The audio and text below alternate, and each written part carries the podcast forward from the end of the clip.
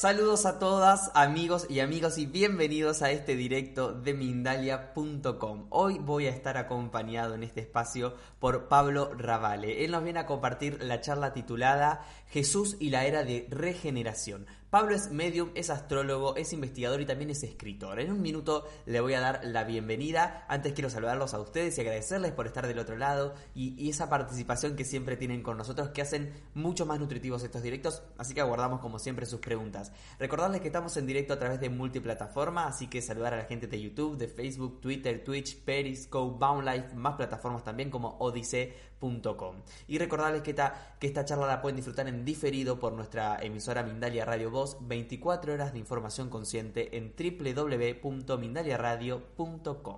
Les decía que Pablo Ravale está aquí conmigo, así que lo voy a presentar, le doy la bienvenida a esta charla. Bienvenido, Pablo, ¿cómo estás? ¿Cómo estás, eh, Gonzalo? Encantado nuevamente de estar aquí con ustedes compartiendo un poco de tiempo y de conocimiento. Eso, eso, gracias por compartir tus conocimientos con nosotros. Eh, queremos adentrarnos un poquito en eso.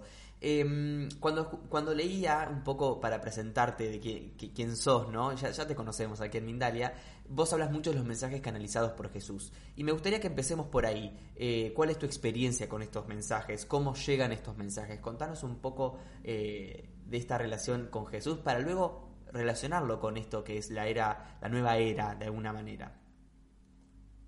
Bueno, eh, estos mensajes empezaron a, llegar de alguna forma eh, hace poco más de dos años. Eh, no es algo que yo lo haya previsto o esperado, ni tampoco provocado. Se sucedió producto de estar, bueno, trabajando en lo que es la canalización. Primero, tras haberme iniciado en registros acálicos y luego habiendo llegado a la doctrina espírita, un día, como te decía, sin esperarlo, empecé, tras estar haciendo mis ejercicios de canalización diarios, a recibir mensajes por escrito eh, que los firmaba Yeshua Ben Yosef.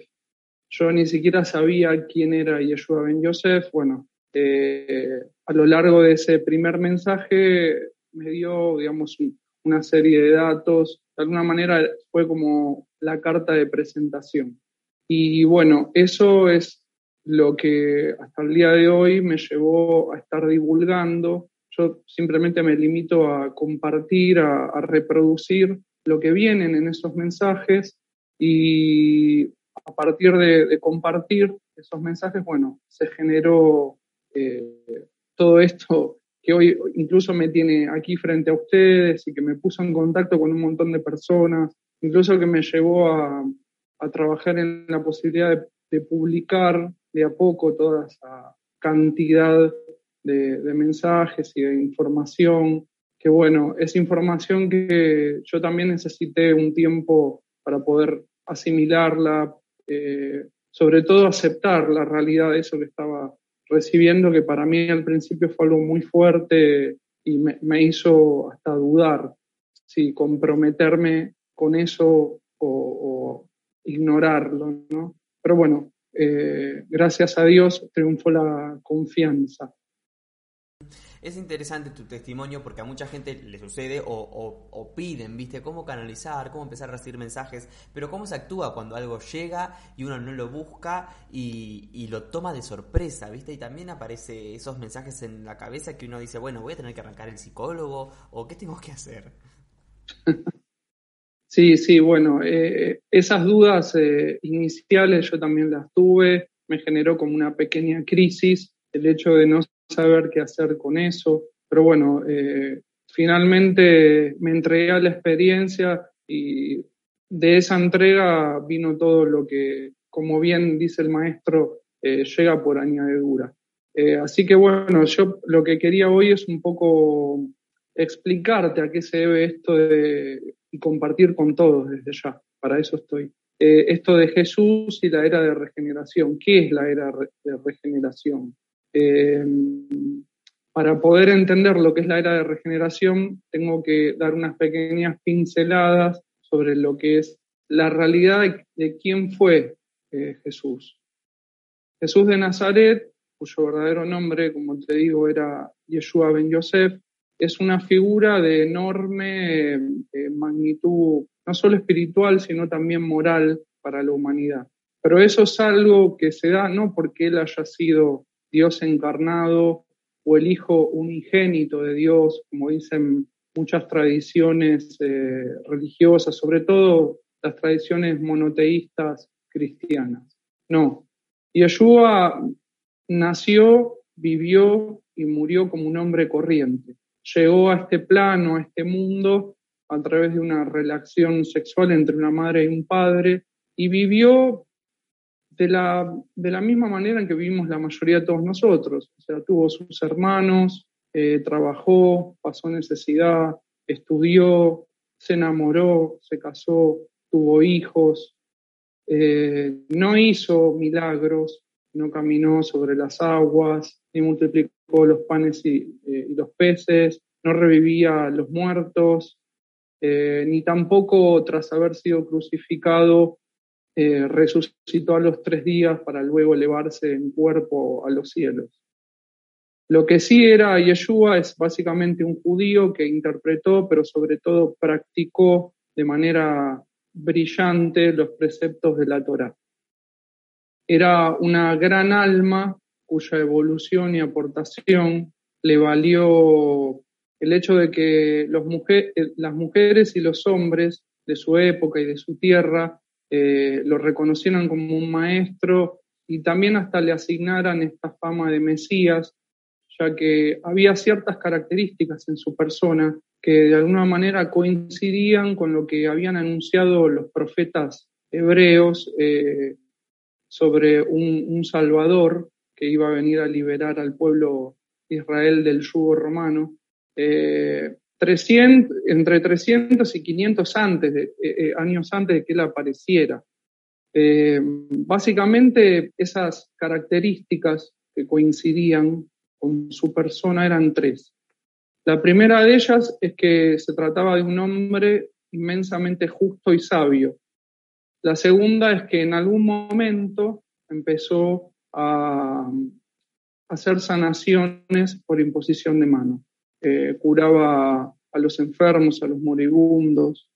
Y la tercera es que él, como también eh, anunciaba la profecía, eh, era descendiente por parte de madre de un linaje que llegaba hasta el rey David de Israel. La profecía decía que este Mesías iba a ser un descendiente davídico.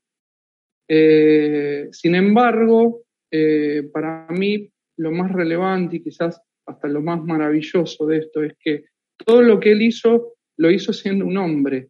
Todo lo que nos legó a través de no solo de esas sanaciones, sino de esa prédica, de esas enseñanzas que, son tan consoladoras, las hizo siendo un hombre. Eh, la diferencia entre este judío del siglo I de nuestra era, que era carpintero de profesión, con respecto a los otros judíos, a sus coterráneos, es que él era un alma con un enorme recorrido encarnatorio. Producto de esas sucesivas e innumerables encarnaciones que ninguno de nosotros puede calcular, fue adquiriendo cada vez más conciencia. Y en algún momento, en esa vida como Yeshua ben Yosef, producto de esa conciencia, incluso de esa perfección moral y espiritual que conquistó, se despertaron en él una serie de capacidades que en realidad son inherentes a todos nosotros, solo que producto de, nuestro trabajo como espíritus, encarnación tras encarnación, en algún momento podemos llegar a conquistar ese nivel. Bueno, él, él lo logró conquistar. Eh, logró que esos poderes, por decirlo de una manera más coloquial, despertaran. Pero él siempre hizo referencia al hecho de que nosotros también íbamos a, ser capaces de lo mismo. Una de sus frases más famosas es, lo que yo he hecho ustedes también lo harán. Eh, o, por ejemplo, vosotros sois dioses y todos sois hijos del Altísimo. ¿Qué nos quería decir con eso? Que en realidad el Hijo de Dios somos todos y que todos, a todos se nos dan las mismas oportunidades para trabajar en la evolución y eventualmente conquistar ese nivel. Todos en algún momento, más tarde o más temprano, ya sea en esta vida o en, otra, vamos a llegar a eso. De manera que sería interesante que dejemos de concebir a Yeshua como la divinidad personificada o como el Hijo de Dios, como el único Hijo de Dios, por eso hacía referencia a unigénito, y empecemos a verlo como lo que fue, un alma que vino a mostrarnos el camino, un hombre que es el guía y modelo de la perfección moral y espiritual. Tengo, tengo preguntas también de la gente, luego las vamos a, incorporar, Pablo, más, adelante. Pero quiero que sigamos por esta línea porque estás dando información que es interesante y que la gente también va repreguntando sobre eso. ¿Y cómo llega esto entonces? ¿Cómo lo empezamos a llevar para este camino de la era de la regeneración? Bueno, eh, está muy buena tu pregunta porque sí, para poder entender la era de regeneración tenemos que siempre volver a él a sus enseñanzas, a, lo que nos legó y que aún hoy todavía eh, la mayoría de la gente no puede lograr entender. Algunos ni siquiera eh, saben sobre esas enseñanzas. Eh, voy a esto. el maestro, hay una, una anécdota que recoge en las Sagradas Escrituras, en una conversación que tuvo con otro rabí, con otro maestro judío, eh, llamado Nicodemo, en esa conversación él le habría dicho que para poder ver el reino de Dios, uno tiene que volver a nacer del agua y del espíritu. ¿Qué es ese volver a nacer del agua y del espíritu? ¿Qué nos quiso decir con esto? Justamente que tenemos que alinearnos con lo más puro y esencial que tenemos, que es siempre nuestra naturaleza divina.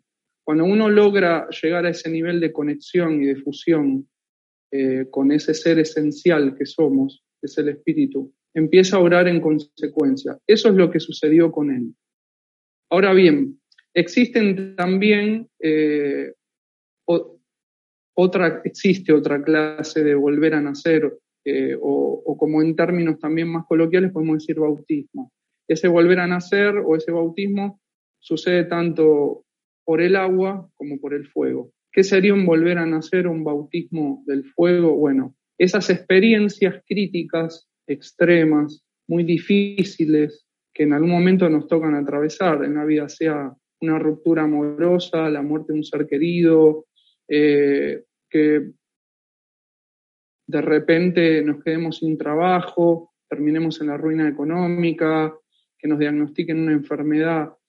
Esas experiencias esos eh, bautismos de fuego tienen como fin prepararnos para que eventualmente volvamos a nacer o recibamos el bautismo del agua. Solamente cuando pasamos por experiencias tan críticas es que la conciencia, incluso por contraste, eh, va a buscar respuestas, va a empezar a, a preguntarse, a cuestionarse si en realidad no hay otro sentido detrás de, esas cosas tan dolorosas que nos suceden.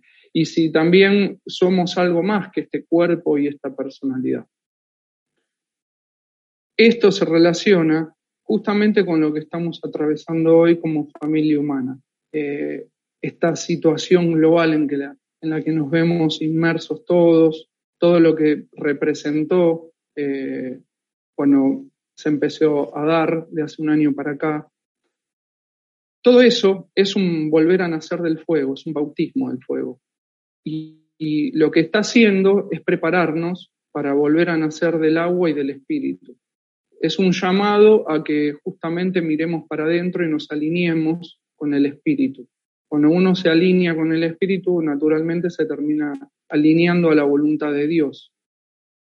Ahora bien, eh, también recogen las Sagradas Escrituras de que en un momento, y hago mención a esto porque, bueno, siempre a lo largo de la historia hubo estas teorías eh, un poco apocalípticas sobre el fin del mundo. Bueno, eh, si uno mira los eventos que están ocurriendo en este momento, vivimos como en un clima eh, que parece apocalíptico, ¿no? Todo el mundo está como con mucho miedo, está muy paranoico.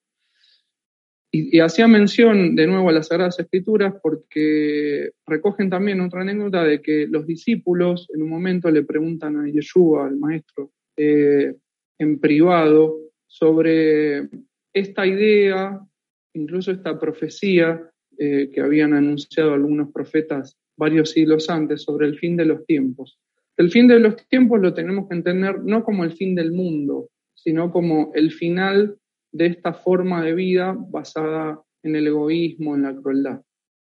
Y el maestro lo que le respondió es lo siguiente, que nadie sabe el día ni la hora, pero que de todas maneras va a haber una serie de señales que nos van a estar como anticipando que el día o la hora eh, está cerca. ¿Cuáles son esas eh, señales? Bueno, él las describió, las denominó eh, de dos formas. La primera de ellas es los tiempos de la desolación. ¿Qué son los tiempos de la desolación?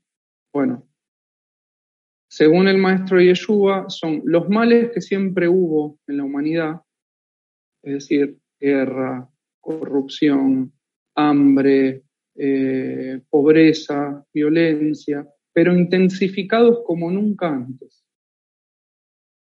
Y a, esos tiempos de desolación que tenemos que entenderlos no como un año o dos años, sino incluso como varios años y hasta, yo diría, siglos, porque un cambio de, esa magnitud eh, siempre es un proceso de mucho tiempo, eh, le va a seguir la gran tribulación, que es otra de estas señales.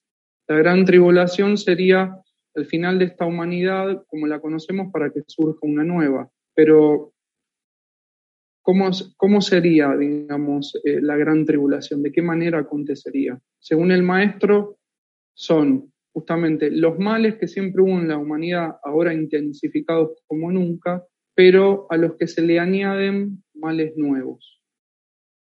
Entonces, si miramos un poco a nuestro alrededor, observamos lo que estamos viviendo, estamos sumidos en, circunstancias que nunca antes eh, habíamos pasado, tratando de ver de qué forma afrontamos, incluso desde la ciencia, todo lo que estamos viviendo.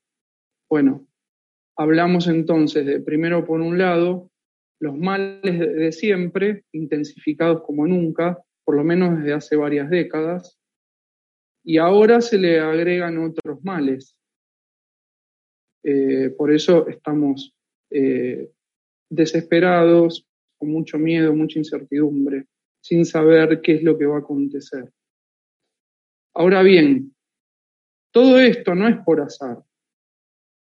Por eso hacía hincapié en que observemos. Si nosotros observamos y meditamos, analizamos lo que estamos viviendo hoy, lo que venimos viviendo desde hace ya, yo creo que varios años, pero hoy es como que eh, llegamos a un punto donde se hace innegable que algo va a suceder, que algo está por cambiar. Bueno, vamos a darnos cuenta que hay un sentido más profundo. ¿Cuál es el sentido profundo detrás de todo eso? Bueno, muy sencillo, que la humanidad dé un paso adelante en lo que es la evolución de la conciencia. De hecho, esto no es la primera vez que ha sucedido, ya ha sucedido en otras ocasiones antes de nosotros hubo otras humanidades. La famosa Atlántida es una de esas humanidades. Ahora bien, eh, ¿por qué era de regeneración? Eh, porque esto es explicar como de alguna manera el contexto en que va a suceder. ¿Qué es la era de regeneración? Según el maestro, en estos mensajes que yo he canalizado, la era de regeneración es un salto cuántico que vamos a dar hacia una etapa más próspera de este planeta. Una etapa donde incluso no va a haber necesidad de que existan las cárceles. ¿Por qué? Porque todo el mundo va a entender qué es lo que está bien y lo que está mal. Y aquello que está mal, nadie lo va a practicar. Cada uno seguirá trabajando en lo que, en lo que tiene que corregir de sí mismo. Pero ya no va a haber factores externos eh, que de alguna manera nos pongan palos en la rueda para que progresemos como seres.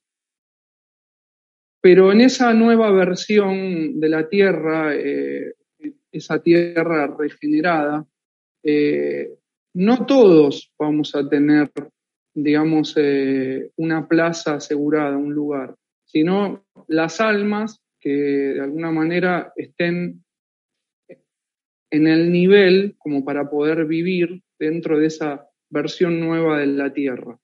Eh, aquellas almas que solo quieran estar en paz, que quieran el, bien común, que respeten a la vida en todas sus formas, en todas sus manifestaciones. No solo que yo respete la vida de mi prójimo humano, sino la vida incluso de nuestros hermanos menores que son los animales o hasta las plantas. Eh, las personas que trabajen en, cuidar el ecosistema, por ejemplo, bueno, esos son los que se van a quedar, los que van a tener un lugar, o sea, eh, o eventualmente van a, van a volver, volver a encarnar, quiero decir, en esta tierra regenerada. Ahora, las almas que no, que sigan insistiendo con, con violentar a los demás, con ser corruptos, con eh, desatar la guerra, donde siempre hay otros intereses detrás. Eh, aquellas personas que están al frente de los gobiernos y conducen a los pueblos a la pobreza extrema, al hambre, a la división eh, entre, digamos, entre los individuos, porque siempre, siempre hay fines políticos y económicos detrás digamos, eh, eh, de dos bandos enfrentados. Eh, eso lo vemos en muchos países, sobre todo aquí en Latinoamérica. bueno, las almas que pregonen todo eso no van a poder entrar en esta versión depurada o regenerada de la tierra. Pero ¿qué va a pasar con esas almas? Van a ser retiradas, van a ser separadas. O sea, no es que van a terminar confinadas eh, a un sitio de tormento eterno, como dicen las tradiciones monoteístas, porque el infierno en sí mismo no existe. Pero sí van a, van a hacerlas encarnar en otro planeta, porque hay pluralidad de mundos habitados, eh, de condiciones primitivas, eh, un mundo donde las formas de vida son muy similares a lo que fueron nuestros eh, cavernícolas. Eh, ¿Y qué va a pasar con esas almas? Bueno, quizás alguna de, estas almas, cuando encarnen una de esas formas de vida primitivas, sea quizás el primer cavernícola que descubre cómo generar el fuego o cómo construir armas para cazar, para alimentarse eh, mejor, de alguna manera van a estar sin saberlo contribuyendo también al progreso de esos mundos primitivos. Y aquí nos vamos a quedar los que querramos eh, el bien común. Eh, yo me atrevo a decir con esto que aquellos que quieren entrar en el nuevo mundo, y espero que seamos la mayoría, de todos nosotros, eh, van a entrar en la medida que empiecen a trabajar en, sí mismos. Sobre todo que empiecen a, hacer, hacerse conscientes de que esta forma de vida no va más. Esta forma de vida eh, donde no entra la empatía, donde todo es un sálvese quien pueda, solo que la situación actual lo puso sobre el tapete, pero es algo muy propio de la naturaleza humana y que hay que, hay que modificarlo cuanto antes. Eh, las políticas que, eh, digamos que son las que predominan en este planeta, son la resultante del estado evolutivo de, los seres que habitan este planeta. Eh, mucha gente se queja de sus gobernantes, de los políticos, pero los políticos son el fiel reflejo de lo que son las sociedades que, que los eligen. Entonces, para ver un cambio a nivel social, a nivel económico, a nivel político, tiene que haber un cambio en la conciencia. Y la, y la conciencia, poder llevarla a hacer un, salto eh, cuántico, eh, eso solamente se logra a través de un trabajo, un trabajo interior, un trabajo de, volver a nacer del agua y del espíritu, como decía el maestro, eh, de alinearnos con esa parte más pura y que es nuestra verdadera esencia. Ese trabajo quizás no lo logremos hacer al nivel que lo logró Yeshua, eh, pero bueno, podemos empezar como para ir adelantando casilleros de alguna forma. Eh, eso es lo que nos va a garantizar tener nuestra plaza en, el mundo eh, regenerado o en la nueva tierra, por lo cual esto de la era de regeneración, yo cuando empecé a recibir los mensajes, también me costaba entenderlo. Básicamente lo que nos dice el maestro es que estamos en las puertas de esa era y que el que entremos en este mundo regenerado o en esa era eh, es un proceso que va a llevar mucho tiempo, incluso siglos, pero que es un proceso que ya se inició. Y se inició, yo creo, a partir de estos últimos eventos, de un año eh, hacia aquí.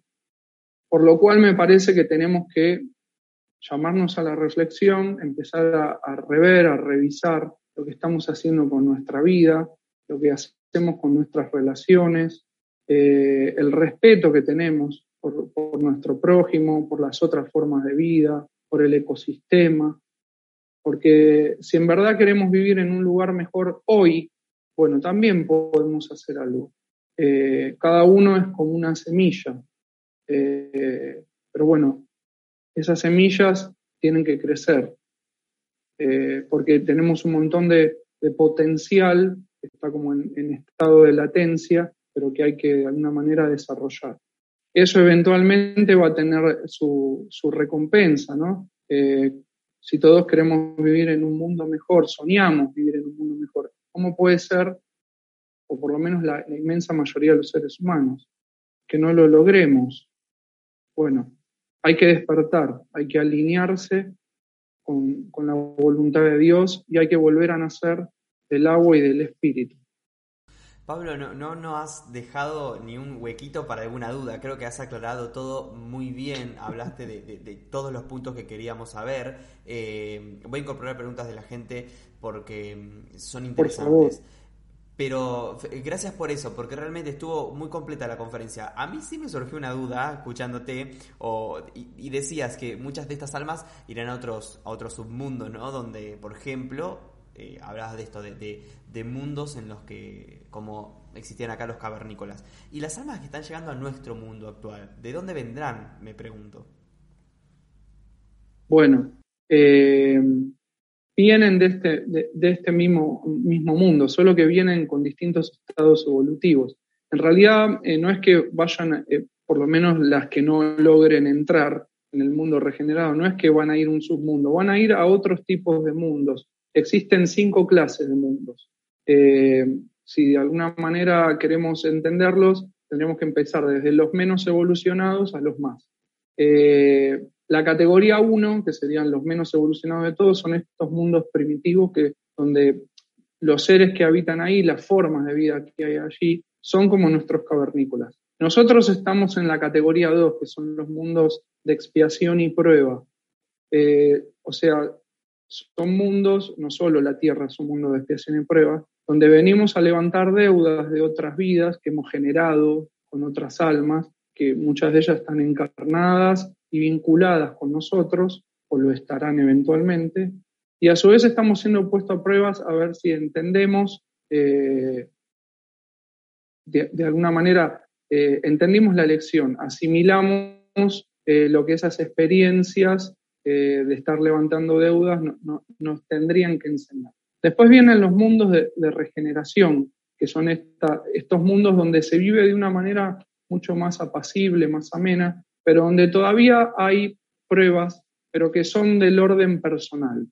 Eh, cada uno tiene que trabajar en, corregir defectos, a lo mejor uno puede reencarnar con enfermedades, eh, pero no, no va a haber más factores externos, o sea, no va a haber otros seres, otros individuos que de alguna manera se interpongan en nuestro progreso, eh, que hagan cosas para que nosotros no progresemos. Después existen los mundos eh, felices, que es donde habitan los seres eh, que han conquistado bueno, un nivel evolutivo eh, considerable, como puede ser el caso de Yeshua, los llamados guías o mentores espirituales. Y después están los mundos perfectos, que es donde viven los seres como de categoría angélica. En esos mundos perfectos, que no hay que entenderlos, digamos, en el sentido literal eh, de la palabra, o sea, como planetas, sino incluso como esferas, como estadios de, existencia. Bueno, esos seres, eh, los perfectos, los puros, que son eh, los ángeles, de acuerdo al lenguaje humano, eh, son los únicos que están en presencia del Creador. Pero han llegado a esa categoría de mundos y sobre todo de, nivel evolutivo de la conciencia, también producto de un largo viaje en, evolutivo. Han hecho interminables encarnaciones, no solo en este mundo, sino en otros. Han pasado por todas las formas de vida que puedan haber en el universo de universos. Bueno, eh, las almas que llegan a, este planeta todavía pertenecen a la categoría humana, con todo lo bueno y malo que eso eh, puede tener. Algunas están más evolucionadas, otras todavía no en la medida que vayan evolucionando más y más, bueno, ya no va a ser necesario que vuelvan a, venir a esta escuela y seguirán trabajando en su evolución en otros mundos que sean acordes a, digamos, a esos niveles evolutivos que hayan conquistado. Eh, Pablo, hay gente en el chat que preguntaba que recomiendes algún libro. Yo sé que tenés tu libro, así que quiero que nos comentes de, él y también sobre tu próximo taller. Y luego quiero incorporar preguntas de la gente, como vengo diciendo, pero las vamos a incorporar. Bueno, eh, sí, eh, efectivamente acabo de publicar hace dos días nada más el segundo libro que reúne la primera serie de mensajes que canalicé el maestro Yeshua. Esta serie de, mensajes eh, es un total más o menos de 500 eh, y de, esos 500 eh, también a través de la canalización recibí indicaciones para armar siete libros. Esa primera serie yo, yo decidí denominarla Habla Yeshua. Bueno, el libro que acabo de publicar es Habla Yeshua, volumen 2 con el correr de, los años irán cayendo los otros volúmenes de Habla Yeshua. Eh, y bueno, hacías mención eh, un poco a, voy a estar dando un taller, un seminario eh, el próximo viernes 12. De hecho, en, la descripción abajo está toda la información si quieren acceder tanto a lo que es el, el, seminario como mismo el libro. Me pueden contactar, ahí hay enlaces. Eh, y en, ese seminario, bueno, vamos a estar un poco tratando estos temas, sobre todo el hecho de cuáles son los síntomas de cuando se despiertan estas capacidades, que son ni más ni menos que eh, capacidades mediúmnicas. Eh, la gente cree que la mediumnidad es un don y en realidad no es un don, es una facultad y es inherente a todos los seres humanos algunos seres humanos, producto de su eh, trabajo evolutivo, eh, le, sucede que esas capacidades se le despiertan. Eh, porque quizás ya han trabajado en que se despierten en otras vidas, como mismo quizás ahora han llegado a, un nivel de conciencia que de alguna manera los hace abrir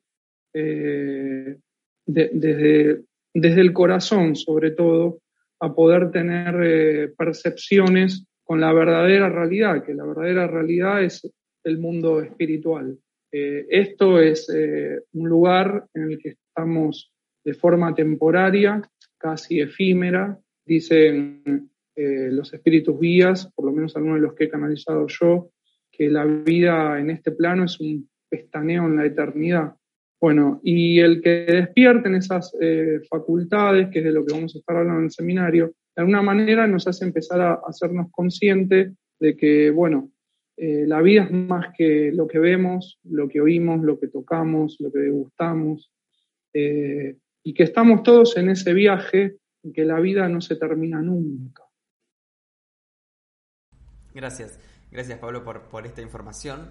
Eh, quiero incorporar entonces preguntas de la gente, como la que nos deja desde México Arturo en el chat de YouTube, que dice, Pablo, ¿por qué la Biblia menciona muchas cosas que en realidad no hizo Jesús? Te pregunta si para ti lo han pintado de otro color, ¿por qué? ¿Y quiénes lo han modificado a lo largo de toda la historia? Muy buena tu pregunta, Arturo. Eh, sí, en realidad la, Biblia es como una especie de, manifiesto propagandista eh, de la figura del maestro pero obviamente retocada, editada, con fines políticos. Eh, la Iglesia Católica se crea casi 400 años después de la muerte del Maestro y fue creada por seguidores de seguidores de seguidores. Eh, llegó un momento en que el Imperio Romano, que originalmente perseguía a los eh, seguidores de Yeshua, que ni siquiera se llamaban cristianos, eh, eran judíos seguidores, porque hay que entender de que Yeshua vivió, nació, vivió y murió como un judío. Yeshua no era católico ni cristiano, eh, era judío y, basó su vida en, los preceptos eh, religiosos judíos.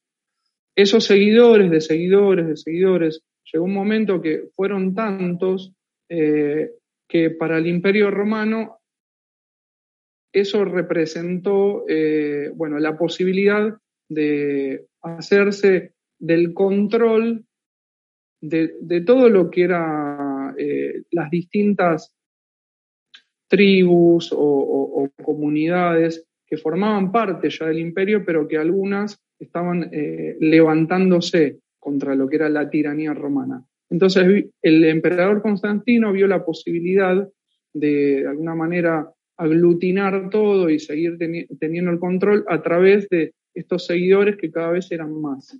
Eh, por eso se crea en un, concilio la religión católica apostólica romana. Y en ese concilio se determinaron una serie de, cosas que eran como la versión oficial de la historia, donde eh, Yeshua eh, pasó de ser de acuerdo a, algunos eh, seguidores de seguidores, el Hijo de Dios a ser Dios. Pasó de eh, haber nacido de, una mujer pura, porque eso es lo que dicen, por ejemplo, los primeros manuscritos eh, escritos por los apóstoles, que él era hijo de una mujer pura y en las traducciones posteriores la palabra pura pasó a ser virgen y se creó toda una teología al respecto cuando en realidad no era así.